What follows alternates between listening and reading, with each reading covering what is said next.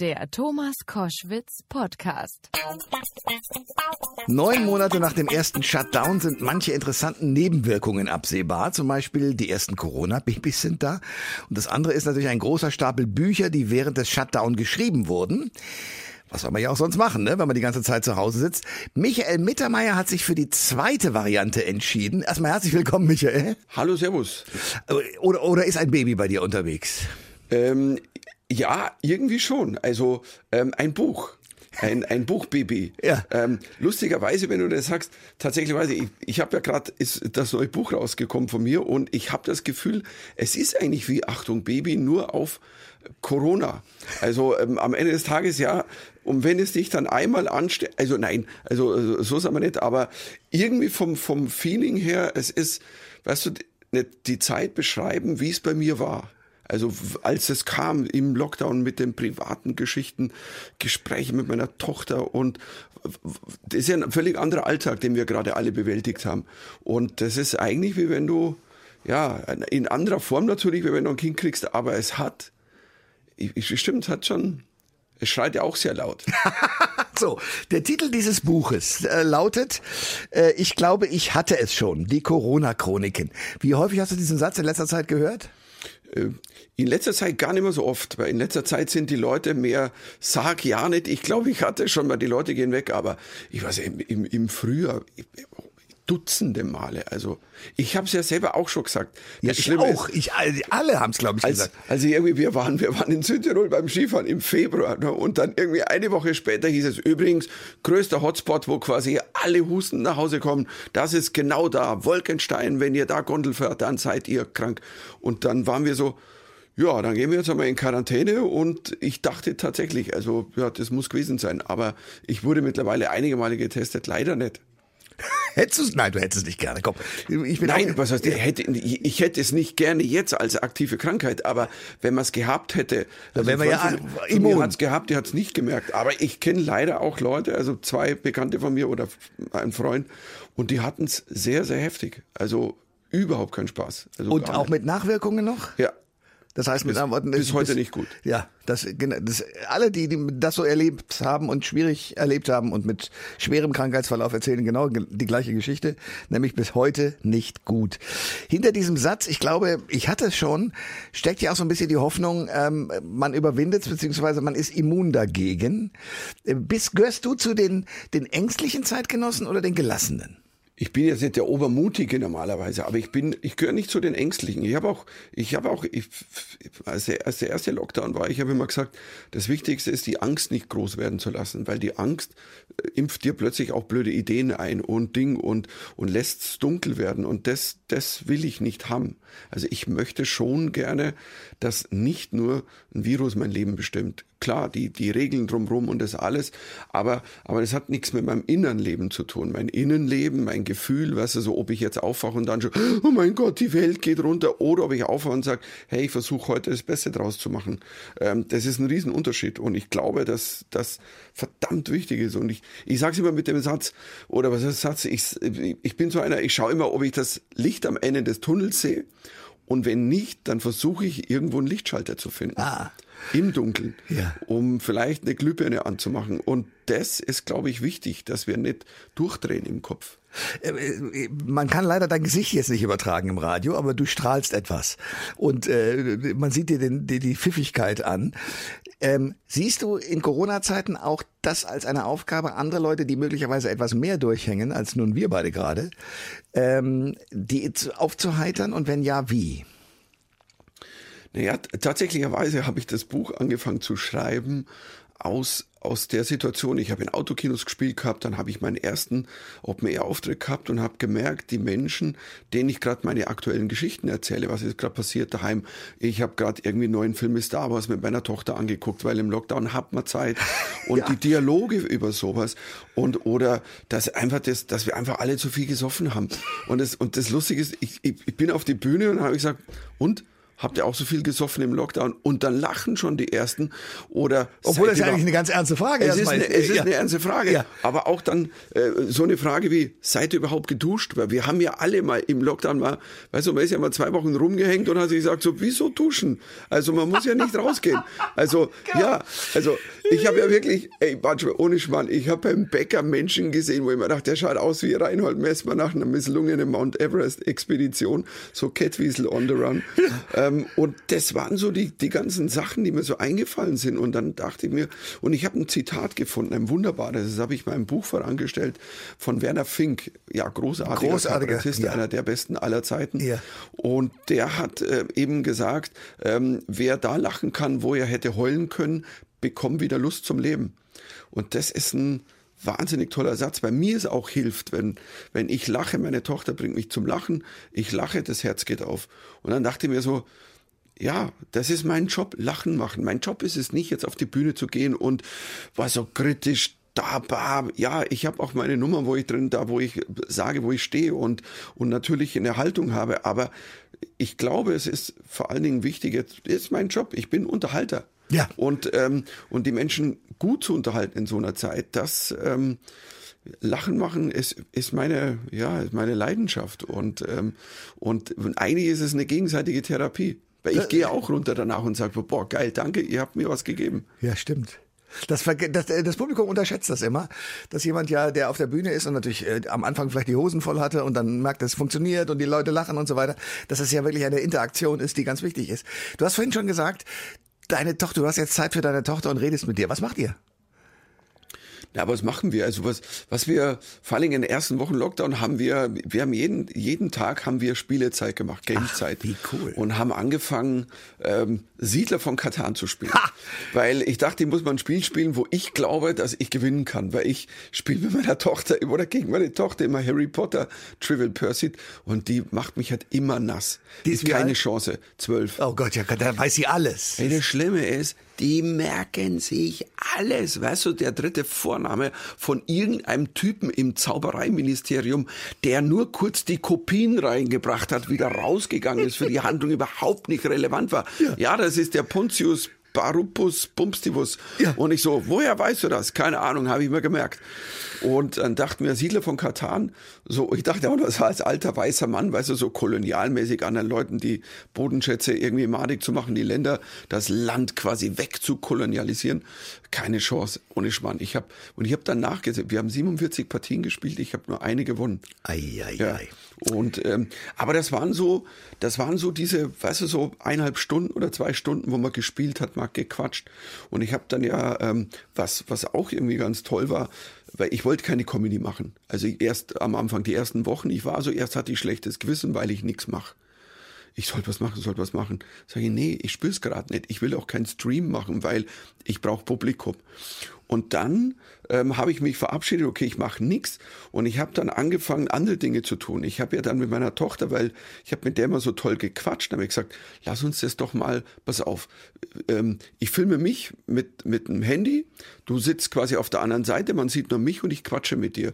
Und ich habe das dann genannt, Synapsen-Mikado, Gespräche mit einer Zwölfjährigen.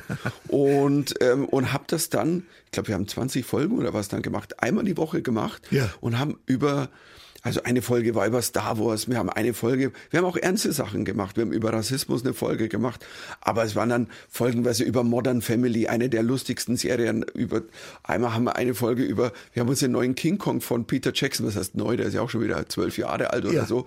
Der Und, animierte, ähm, der, wo King Kong wirklich sehr ja, genau, wo es wirklich, und Ja. meine beiden Frauen daheim haben am Schluss immer so geweint und geweint und so, der arme Affe, der arme Affe.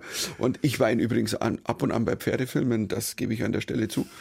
Und ja, und die Gespräche waren so, es war nochmal so ein anderes Level, weil sie hat nochmal Dinge rausgelassen, die sie sonst im persönlichen Gespräch, da wo sie gar nicht drauf kommen würde. Oder Ideen oder wie denkt man über die Welt. Weil ich dachte, ich möchte gern von ihr mal hören, wie sieht denn eine Zwölfjährige? Wie ist das jetzt, wenn du Oma und Opa nicht siehst? Wie ist das das? Hast du Angst? Wie ist das jetzt mit der Schule? Und, und es wurde, es wurden tolle Gespräche. Eigentlich wurde es wie so ein Battle Roast die ganze Zeit, weil die roastet mich, das ist Wahnsinn. Das ist großartig. Also die gibt mir Returns, das ist, das ist wirklich Gut, da könnte der Vater wahrscheinlich eher die Mutteranteile haben. Also, aber also ist wirklich Wahnsinn. Was hat sie letztes Mal an Halloween? Habe ich gesagt, pass auf, Lilly, ich weiß, alles schwierig, aber ich würde mit dir Halloween rumziehen draußen. Ich, ich mag's nicht. Ich mag auch Verkleiden nicht. Ich hasse Verkleiden. Und das hatten wir schon mal durch. Ich bin einmal mit ihr mitgegangen, da war sie, ich glaube, sieben oder so. Ähm, und ähm, ist damit geendet, wo einer tatsächlich an der Tür, wir haben geläutet damals, und dann schreit einer so, hey, komm zu mir, da ist einer als Mittermeier verkleidet. Weil ich stand halt, ich stand und, ich stand ohne Maske da. So, so meine Tochter als Vampirhexe, dann habe ich gesagt, Lilly, pass auf, ich weiß, vielleicht gehen wir rum auf Social Distance, weißt du, so wir Leuten gehen weg und dann oder sau das von über die Straße drüber, wie auch immer, dann werfen die halt was rüber. Und weißt du was, ich würde mich für dich sogar verkleiden. Und dann schaut sie mich so an, so, musst du gar nicht. Weil, nee, ich habe gesagt, ich würde mir für dich auch eine, eine Maske aufsetzen. Jetzt nicht nur Mund-Nasen, sondern eine richtige Verkleidungsmaske. Sagt sie, brauchst du nicht. Gesicht ist gruselig genug. Hey, so eine Tochter muss man lieb haben. Ja. Ja. Und ich war so, muss ich mir aufschreiben? Muss ich mir aufschreiben, wenn ich zu Koschi gehe, dann ja. ist das eine super Pointe. Absolut. Was ich ja toll finde, ist, ich glaube, deine Tochter genießt das, oder? Weil du bist ja natürlich, wenn du auf der Bühne bist, häufig auf Tour, äh, in Nicht-Corona-Zeiten, bist unterwegs, bist in den USA. Das heißt, du bist für sie nicht greifbar. Jetzt bist du's die hat, die hat es wirklich sehr genossen. Ich muss auch dazu sagen, wir, wir drei, also meine Frau Lilly und ich, wir haben die Zeit auch genossen vom, vom ersten Lockdown. Natürlich immer mit dem Ding, dass man natürlich der Wahnsinn drumherum und es, also es ist nichts gut. Nur, ich glaube, für uns war wichtig, dass wir als Familie einfach mal zusammenhalten. Das ist eine Extremsituation. Und ich bin zum Beispiel jemand, das, das hat Gudrun ja oft zu mir gesagt, ähm, ich funktioniere wahnsinnig gut in, in Krisensituationen da funktioniere ich. Da bin ich, ich stehe so, bin Gewehr bei Fuß. In unseren schlimmsten Zeiten war ich da und bin der beste Backup.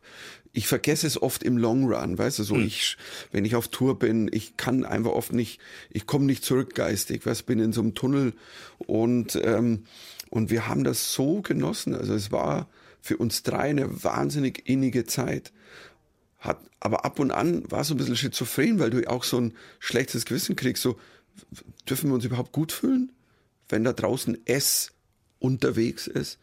Und sagt, ja, man darf sich gut fühlen, man muss es sogar, glaube ich. Diese Momente, dass man sich Momente schafft, wo man genießt, wo man lacht, weißt du, wenn es ein lustiger Film ist oder, oder, oder, dass man zusammen irgendwas tut. Mit Freunden telefonieren, weißt du, so. Ähm, es ist einem schon wahnsinnig abgegangen, dass man keine Menschen gesehen ja, absolut. hat. Persönlich. Also das, absolut. Also das ja. hast, das habe ich irgendwann körperlich gemerkt. Ich habe gemerkt, es tut mir körperlich weh, dass ich manche Leute nicht mehr sehe. Also, fuck, was, und das spürt man so. Und, und, ähm, ja, wie gesagt, das, und da ist es dann wieder wichtig, dass man rauskommt, dass man diese Gedanken irgendwie sagt, nein, dann ruft den an, hab Spaß miteinander oder und, und äh, als dann, wie gesagt, damals die, die, die Autokinos anfingen, wo man sich erst, erst habe ich gedacht, so Autokino, Sag mal, da sind wir früher reingefahren, um Sex zu haben. Ja, genau, auf der Rücksitzbank und der Film war völlig egal. Ja, klar, ich ja. habe nie den Film gesehen, der im Autokino lief. Moment mal. So, ja. und, und als ich erst, als ich meinen ersten Autokino gemacht habe, Anfang Juni war das, da stand ich oben und meine Vorstellung war so 150 Autos. Wahrscheinlich hört da gar keiner zu, die liegen jetzt alle auf der Rückbank und poppen rum. Und ich stehe da vorne und der Veranstalter meinte noch vorher, sagte so, ja, du hörst ja, wenn die lachen, weil die hupen dann. Da sage ich, ja, was ist, wenn die einfach nur beim Poppen mit dem Hintern gegen die Hupe Ja, klatschen? du weißt nicht, ob es also, der Gag war. Ja, ja, du, ja. keine Ahnung. Ja. Aber es war, ähm, und es war für mich auch wie eine Befragung. Weißt, wenn über drei Monate kein Auftritt, das hatte ich noch nie in 34 Jahren Tour. Das auch, das habe ich körperlich gemerkt. Ich, und es musste raus. Und deswegen, ich hatte so einen Pointenstaun. Und ich glaube deswegen, weil ich dann, ich wollte auch kein altes Programm spielen. Ich wollte was Neues machen. Und dann habe ich improvisiert, eben die Geschichten erzählt, Geschichten über Autos. Ich habe mir Fast and Furious Teil 1 bis 6 angeguckt als Vorbereitung fürs Autokino, um einfach dämliche Geschichten zu erzählen. Und die Leute sind so abgegangen und war, und ich war so glücklich, weil ich mir dachte so, siehst du, das ist für einen Comedian ja auch weißt du, wie so eine Challenge. Das ist so ein bisschen wie wenn ich, als ich nach Amerika gegangen bin oder England. Die Challenge ist die Sprache, anderes Land, andere Kultur werden die da lachen? Und die Challenge im Autokino oder bei den ersten Auftritten war dann, kann ich wirklich von null einfach ein Programm improvisieren, einfach Ideen aufschreiben, kann ich das machen? Der Comedian, der einfach wirklich mal hochgeht, das ist Stand-up in seiner reinsten Form. Ja. Und es hat so gut funktioniert, ja, dass ich dann irgendwann das aufgeschrieben habe und sagte, ey, das muss ich, ich, ich muss ein Buch draus machen. Und deswegen war es, ähm, und für mich war das Schreiben auch so eine Tätigkeit, ähm, es hat mir auch geholfen, weil es hat, klar, man hatte einen geregelten Tag, es war mein Auftritt, das Schreiben. Die, die paar Open Airs, das war schön und nett, aber ähm, ja, hilft nicht insgesamt weiter. Michael Mittermeier, ich glaube, ich hatte es schon, so heißt das neue Buch. Es gibt ein sehr schönes Kapitel, Verschwörung über den Wolken. Da bedankst du dich bei den ganzen Verschwörungstheoretikern. Sehr schönes Kapitel. Da, da, das ist Stoff für, für glaube ich, mehrere Programme, oder? Naja, als Comedian, wie, wie ich geschrieben habe, ich, äh, man muss sich bedanken als Comedian, weil so leichte Beute kriegst du sonst nur im Streichelzoo. Und es ist ja wirklich, also ich habe ich hab, ich hab mit einem diskutiert, ich lasse mich jetzt nicht mal drauf ein, weil ich einfach das Level, also ich will einfach, ich, das Level muss irgendwie, es macht keinen Sinn. Wenn dir einer erzählt, pass auf, wenn wir geimpft werden, dann wird per Nanotechnologie dein Ego in die Cloud hochgeladen. Ich sitze so da und sag ja, Alter, ich kenne dann einige Egos, die da ein Speicherplatzproblem bekommen. Und, und dann ist völliger Ernst. Ja. Da ist kein Lachen. Die, die haben keinen Humor. Da ist wirklich, und da ist halt nur noch Dunkelheit. Ich, ich, mir tun, mir tun die echt leid, weil sie suchen ganz krampfhaft einen Schuldigen und glauben, jemanden gefunden zu haben. Und diese völlig kruden Theorien, die da rum, und es kommt ja jede Woche eine dazu. Hey, da haben wir noch eine. Komm, pack mal noch mit drauf. Weißt du, das ist wie so am Bazar. Komm, hier noch. Hier, das Buch packe ich noch drauf, dann wird's noch billiger. Und sag, wie wird's billiger, wenn du noch was drauf packst? Ja, es wird noch billiger. Und so ist es. Also je mehr, man kann sie auch nicht mehr ernst nehmen. Und ähm, äh, insofern hat's mir ein sehr lustiges, aber dann auch schon, das ist so eines der wenigen Kapitel, ähm, des, ähm, wo ich sage, da, da zeige ich mal Haltung. Ich möchte auch Haltung zeigen, natürlich, aber ich will vor allen Dingen einfach mal irgendwie wieder, hey, wir müssen alle lachen. Es, ähm, es hilft nichts, ja. genau. Äh, Michael, wenn du dir anguckst, was sich in den USA seit äh, Mittwoch abspielt, seit vergangenem Mittwoch. Ähm, Donald Trump teilt mit, er hat die Wahl gewonnen, obwohl noch gar nicht alle Stimmen ausgezählt sind. Du warst in den USA, hast dort Publikum erlebt, hast ja äh, als Comedian dort in, in amerikanisch-englisch äh, Auftritte gehabt in Clubs. Du kennst also das Publikum und kennst vermutlich auch deinen einen oder anderen Amerikaner oder Amerikanerin. Was denkst du, wenn du diese Meldungen siehst, wenn du siehst, wie die Damen und Herren da auftreten, wie Donald Trump auftritt, Joe Biden auftritt? Ja gut, ich, wir wussten ja, wie es kommen wird, wenn das Trump ja, er hat von Anfang an immer gesagt, die Wahl ist ist ist ist korrupt und nur wenn er nur wenn er gewinnt, ist sie ehrlich abgelaufen. Ja. Was ja Wahnsinn ist, was es ist ja, also was ist das für ein Satz? Und ich bin enttäuscht, dass es gerade so knapp ist. Also bis jetzt zu dem Zeitpunkt wissen wir zwar ja noch nicht tatsächlich, wer Präsident ist. Ähm, und, und ich tatsächlich weiß ja eine der wenigen Momente, wo ich zu Gott gebetet habe, dass er sagt, lass es Joe Biden werden, weil es geht nicht drum, dass Joe Biden so ein toller Typ ist. Ähm, ja, ich finde auch, man hätte vielleicht einen um ein paar Jahre jüngeren, also oder Jahrzehnte jüngeren ähm, Frischen dahinstellen können. Aber Weißt du, Biden ist zumindest einer, dem glaube ich, der hat eine Empathie. Der guckt wirklich auf alle. Der guckt mal auf das Land als Ganzes. Das macht der Trump nicht. Den interessiert die Partei nicht, den interessiert niemand, auch die Menschen nicht. Der arbeitet nur für sich und ich verstehe nicht, wie so ein Narzisst tatsächlicherweise so weit es treiben kann. Das ist so traurig. Es tut mir weh. Ich habe wirklich, also in den letzten Wochen, ich habe körperliche Schmerzen dadurch. Ich schlafe ganz, ganz schlecht geschlafen. Also die, letzten, die letzte Woche vor der Wahl war extrem. Ich habe ja dann, ich habe ja in der Wahlnacht, ich bin ja live gegangen auf Insta. Ich habe mein Handy hingestellt, habe mich ins Wohnzimmer gesetzt, sage hier Freunde, ich bleib hier so lange sitzen, bis der Präsident gewählt ist. Das war eine blöde Aussage. Ja. Ich bin nach, ich bin dann nach acht Stunden so, also live so, und ich habe Freunde, ich muss ins Bett, weil ich muss, ich muss morgen, ich habe Promotag. ähm, ich bin auf Promotour gegangen, ja. also und dann war so, ich glaube, ich muss eine Stunde schlafen, sonst falle ich jetzt um. Und dann hieß es ja auch, es wird nichts entschieden mehr. Ich saß da zu lang da und also ich hoffe wirklich, also dass die ja die gute Seite der gute Seite der Macht irgendwie siegt. Wo bist du aufgetreten? In welchen Bereichen? Also wahrscheinlich Ost- und Westküste, aber weniger äh, sozusagen mittendrin oder doch?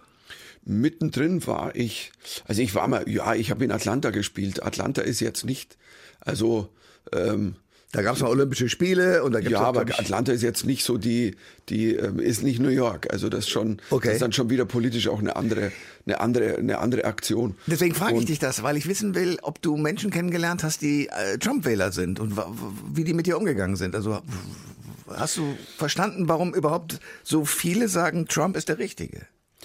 Nee, als ich damals getourt bin, da war Trump, also da war Trump noch nicht Präsident. Ich war vor zwei Jahren, war ich im, in New York im Comedy Cellar, da habe ich drei Wochen gespielt. Aber da ist natürlich so, dass die Leute, die in den Cellar kommen, also das ist ähm, selbst da nochmal ein anderes Publikum wie in anderen Clubs zum Teil. Da gibt's dann Clubs am Times Square, die sind wahnsinnig, die sind nur touristisch. Und da hast du schon das Gefühl, da, da hast du auch mal Leute sitzen. Also ich kann mich erinnern von der Zeit, wo ich dann, wo ich diese ganzen Open Mics und dann Clubs gespielt habe, das ist lange her. Ähm, das war die Zeit, als, als Bush gerade, als der Irakkrieg war, 2003. Und da hast du schon gemerkt, da hatte ich mal einen Tisch so mit, mit irgendwie 10, 12 besoffenen Marines, die da halt irgendwie Geburtstag gefeiert haben. Und dann dachte ich so, jetzt mache ich mal ein paar geile Witze über die, über, über den Krieg und so. Boah, da wird's, da wird's echt still. Und da wird's, und da, da haben, da hat dann auch einer echt, ähm, die, die haben mir dann auch so, ich sag mal, Drohungen ist nett gesagt, mal hochgeworfen. Und ich bin dann hinten von der Bühne und da meinte dann der, der Host meinte zu mir, ich glaube, es wäre jetzt eine gute Idee von dir, wenn du jetzt einfach hinten bei der Hintertür einfach gehst. Geh einfach, es ist besser. Geh nicht mehr durchs, du, geh, wenn du guckst dir manchmal die Kollegen an, Ja, ja, ins Publikum, Ja. das macht keinen Sinn. Und da habe ich zum ersten Mal gedacht, so, wow, das ist schon, also das extreme Leute kann das geben. Aber ich, das Problem ist ja, also die Trump-Leute, die haben keinen Humor. Es ist so, die haben keinen Humor. Es ist ja so wie bei uns, auch die Rechten. Immer wo kein Humor ist, Humordetektor ist es eigentlich. Da, wo kein Humor ist, weißt du, es stimmt was nicht. Weil wenn jemand wirklich aus seinem Gefühl raus ähm, und mit sich irgendwie ein bisschen eins ist und eine Meinung hat, der kann auch völlig anderer Meinung sein wie ich. Ich eher jeden konservativen Republikaner in Amerika, der einen Stand hat und sagt, pass auf, ich bin der Meinung und der Meinung, ich bin komplett anderer Meinung, aber der, der spürt diese Meinung. Trump das hat damit nichts zu tun und dieses aggressive Gehate, was nur noch ein, das macht keinen Sinn.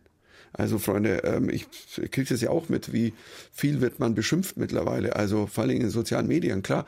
Also keine Beschwerde, weil was, also find's ja süß, wenn die Verschwörer dann kommen, da wollen sie mich zuscheißen, weil ich irgendwie eine Nummer gemacht habe. Im Schweizer Fernsehen war das am Tag nach der großen, ich nenne es immer QAnon-Demo, muss man ja sagen. Ähm, und dann haben die mich zugeschissen mit Beschimpfungen und schlimmen Kommentaren und haben all ihre Leute aufgerufen, den Daumen nach unten zu machen. Und du sitzt so da und denkst dir, und so glaubt ihr wirklich, dass, dass ihr mir Angst macht oder was, was, was ist das? Und ähm, nee, also, aber ich find's, ich find's traurig, dass es so heftig geworden ist, weißt du so und jetzt und diese Diskussionen, ähm, das ist alles korrupt und der Deep State und das alles, es ist Quatsch, Freunde, es ist fucking Mythos, es ist Bullshit. Lasst uns über echte Politik reden. Ihr könnt eine andere Meinung haben, aber kommt mir nicht mit so Bullshit. Ich mag das nicht hören. Ja. Ähm, dein Buch heißt Ich hatte es schon. Ich glaube, ich hatte es schon. Ähm, nun sind wir im nächsten Lockdown. Das ist ja im, im ersten entstanden. Wie gehst du jetzt damit um? Naja, jetzt gehe ich damit um, dass ich mit dem Buch rumfahre, so in Radiosendungen gehe, wie zu dir und, und versuche es, ähm, ja, das, ähm, keine Ahnung, also ich gehe jetzt, mich hat's jetzt beim zweiten ziemlich weggesemmelt, muss ich sagen, also weil ich ich habe mich so lang jetzt auch, weißt du, und habe geschrieben und ich habe ähm, ich habe ja auch ein, ein ganz neues Programm geschrieben, das habe ich dann sogar für Dreisat noch aufgezeichnet. Das kostet alles wahnsinnig auch viel Energie und ich sag, komm, schau nach vorne, mach und so und jetzt ist wieder alles abgesägt.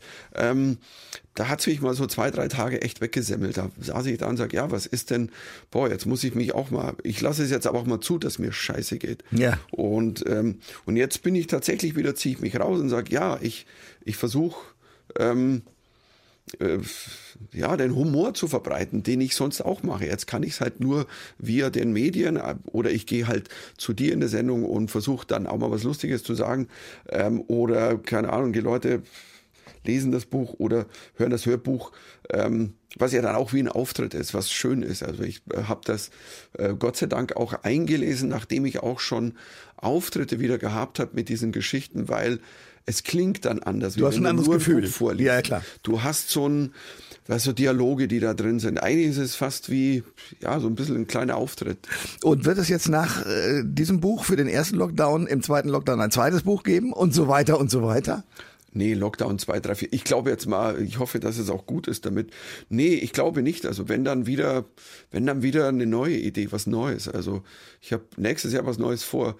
Ähm, gar nicht als Programm, andere Aktionen, aber ähm, irgendwas Neues. Ähm, und, und, ähm, und wenn die Bühnen wieder aufmachen, ich spiele ja auch überall. Also ich habe ja, wir fahren gerade auf Sicht. Das heißt, du machst Auftritte aus, oft vier Wochen vorher, irgendwo kleine Bühnen und sagst, hey, vielleicht kriegt ihr mit meinem Namen mal 100 Leute rein, weil die Leute sind natürlich ängstlich und kaufen keine Tickets, obwohl tatsächlicherweise in vielen Theatern, also mit diesen ganzen Hygieneverordnungen, was auch gut ist, Distance, die sitzen versetzt, da ist eine Reihe frei, ähm, manch, in manchen Bühnen haben sie Masken auf. Ähm, ganz ehrlich, ich fahre ja Opern in München. Also da muss mir mal einer denn, also äh, in der Bühne, also im Theater, es ist weitaus sicherer wie in der U-Bahn. Da, klar, da kommen die, ja, aber da sitzen die Leute länger drin, sage ich, ja, aber also ich glaube, das wiegt sich wieder auf mit, dass ich zehn Zentimeter wegstehe von dem anderen bin, wenn, wenn Rush Hour ist. Und ähm, obwohl es jetzt im Moment, es ist echt, es ist spooky. Ich war vorgestern, war hier in München in der Stadt unterwegs und ähm, es, die Fußgängerzone ist leer. Also es ist ja nur die Gastrozoo in Anführungszeichen, aber das wirkt sich auch, auch auf die Geschäfte aus. Also es ist ja nicht so, dass die Menschen jetzt sagen, oh, es ist, ähm, die haben alle zugemacht, weil man hat Angst, sich anzustecken. Oh mein Gott, die Zahlen sind so hoch. Lass es doch mal einkaufen gehen. Ist ja auch nicht.